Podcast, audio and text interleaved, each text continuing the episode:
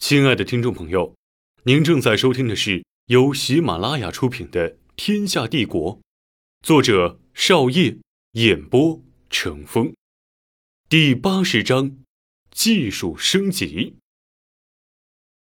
钱赫的提议下，夏国先将周国飞行堡垒技术分享出来，供郑国学习，之后再与郑国商讨结盟。郑国皇帝吴惧采纳这个建议。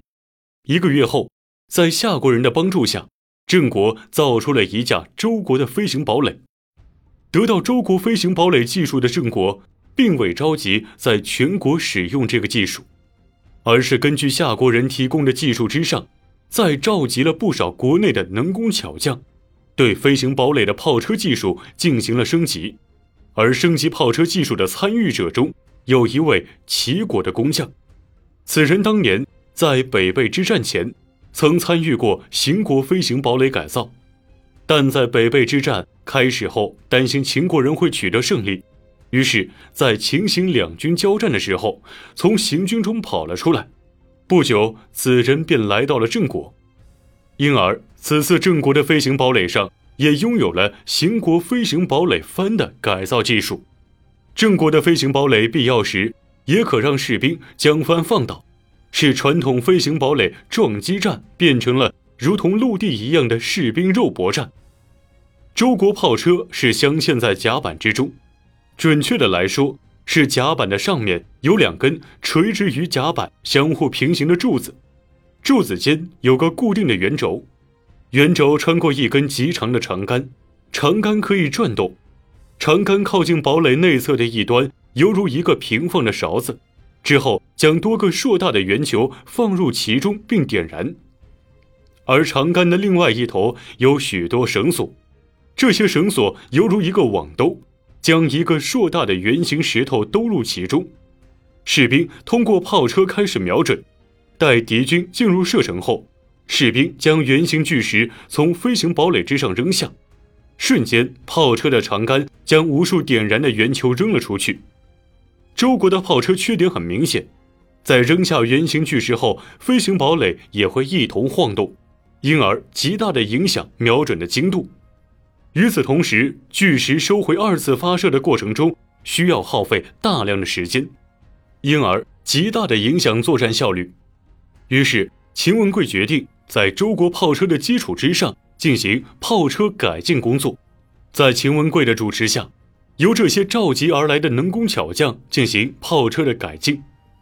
半年后，炮车改进完成，新的炮车采用了两根平行于甲板并镶嵌其中的长方体木棍，在两根木棍之上各垂直的镶入一根柱子，这两根镶嵌的柱子平行，并且柱子间安有横梁，在靠近甲板一边的两根长方体木棍上。横装一股牛角的很紧的金树，其金树上别着一根抛射杆，抛射杆的末端即竖插于金树中间，前端做成勺形以盛放火石。平时，金树牛角所产生的弹力，使抛射杆紧紧抵住横梁。弹射时，先将绞盘将弹射杆拉至接近水平的位置，将扣发装置上扣固定。在勺子里装上火石，发射时将扣发装置脱扣，抛射杆猛然回弹打在横梁上，火石便在惯性力的作用下飞射出去，完成飞行堡垒炮车技术的郑国与夏国秘密结成联盟。不久，夏国将周国重甲骑兵技术也传授给了郑国，得到技术的郑国开始秘密打造铠甲。两个月后，第一批铠甲共计二十套打造完成。秦文贵亲自带着铠甲来到了军营，士兵穿上铠甲后变得很是迟钝，根本无法奔跑；骑上马后更是无法操纵马匹。如此这般，恐很难上战场。于是，秦文贵开始潜心研究解决之道。与此同时，夏国的赵贺也没有闲着。赵贺从手中的五万士兵中。抽调了五千余人，加紧日夜训练，为日后的反叛做准备。这些士兵有不少日后成了赵贺的心腹。一个月后，赵贺秘密前往郑国商讨反叛周国之事。赵贺来到郑国后，郑国丞相何庆亲自接见。在何庆的陪同下，赵贺前往郑国的军营。在军营中，秦文贵向赵贺诉说着铠甲的各种问题，因而建议推迟反叛一事。赵贺听后，执意让秦文贵带其前往士兵训练场，以更加清楚地了解情况。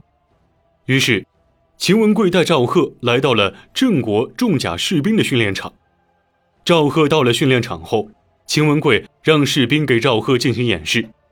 郑国士兵穿戴铠甲后动作迟缓，登上马匹后更是无法骑行。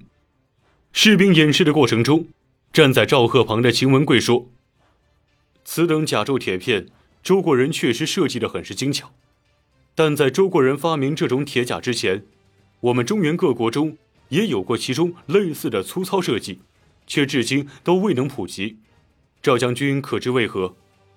赵贺看着行动迟缓的士兵答道：“甲胄铁片虽然坚固，但质量过重。中原各国士兵体能相较周国人体能较弱，因而穿上铁甲后行动迟缓。”在马上也是更加难以行动，因而无法大规模使用。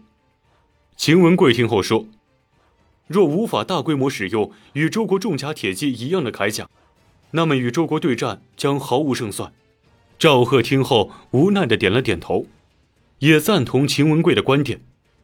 当日夜间，赵贺针对此事耿耿于怀，始终无法入睡。他知道，若此事无法解决，就无法打败周国人，也就更无法和石明完成大计。此时的赵贺脑中全是周国人的暴行，以及公主孙兴被周国士兵玩弄的情景，还想到了当时周国士兵用长斧砍伤自己。想到此，赵贺开始幻想着自己用长矛将周国士兵捅下马匹。次日清晨。赵贺一早来到了秦文贵的军营，此时的秦文贵还未起床。在士兵的通报下，秦文贵从床上坐了起来。随后，并未有任何起床气的秦文贵穿戴好衣服去见赵贺。一见面，赵贺便向秦文贵提出自己的三点想法：一，将铠甲适量做薄，减轻重量；二，采取长矛步兵作战，舍弃骑兵战术；三。以方阵队形作战。秦文贵听完赵贺的建议后，对此战法还抱有一定的怀疑态度，于是带有怀疑的眼神答应赵贺先进行小规模的试验。赵贺次日返回夏国，秦文贵开始秘密采用赵贺的方法训练一千余人的步兵。这些步兵身穿如周国骑兵一样的甲胄，甲胄也同样挂满铁甲片。同时，每个士兵手中拿着一个长矛，长矛长约两米，每四十九人组成一个方阵，方阵一排七人，共计二十个方阵。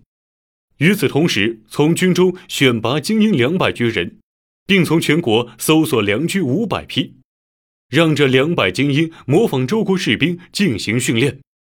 三个月后，秦文贵组织了一场模拟战斗，一千余人的重步兵。并没有击败两百重甲骑兵。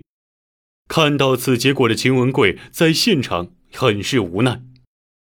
一个月后，赵贺从夏国再次秘密来到郑国。与此同时，赵贺还带来了他秘密训练的一千余人的重甲步兵。这些步兵身穿的甲胄比周国骑兵甲胄轻薄很多。与此同时，每个士兵手中拿着一个长矛，长矛长约五米。同时，士兵腰间别着短刀，每排士兵十五人，共十五排。这个方阵名叫垒。同时，每个垒再配二十五名士兵作为替补队员，四个垒组成一个方阵，人数约一千余人。与此同时，赵贺还准备了一千余人的骑兵，模仿周国骑兵。这一千余人皆是精英中的精英。其骑在马上的行动能力虽不如周国骑兵，但也算得上行动自如。秦文贵看到赵贺的士兵后，不知为何自己的后背竟然冒出了冷汗。随后，站在一旁的赵贺对秦文贵说：“秦将军，可否进行演练？秦文贵答道：“让你的士兵换上木棍，开始演练吧。”赵贺听后冷冷地说道：“不必更换，让他们真实的战斗吧。”随后，赵贺向士兵喊道：“养兵千日，用兵一时。今日，你们要用自己的鲜血给郑国人看看，我们不是孬种。”随后，秦文贵见到了他一生中从未看到的士兵演练。夏国士兵犹如在战场一般展开血战，虽然双方互为战友，但下手却并未留情。片刻之后，战场上已经死伤几十余人。此时观战的秦文贵也忍不住上前劝阻赵贺停止演练，但赵贺的眼神冰冷，不为所动。一刻钟后，演练场上夏国骑兵悉数倒下。夏国步兵眼神中充满着杀气，此时的演练场随处可见夏国骑兵的尸体，上千的马匹及尸体流出的鲜血染红了演练场。一年后，秦文贵按照事先安排好的计划，领兵十万入侵夏国。此时，远在千里之外的秦国正在展开一场决定国运的大战。对战国正是风头正盛的越国。亲爱的听众朋友，您正在收听的是由喜马拉雅出品的《天下帝国》，作者邵烨，演播乘风。